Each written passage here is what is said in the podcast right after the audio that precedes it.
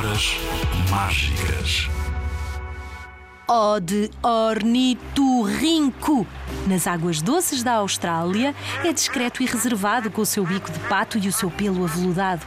É mamífero, mas põe ovos, só para contrariar certas ideias feitas das galinhas de ensinar.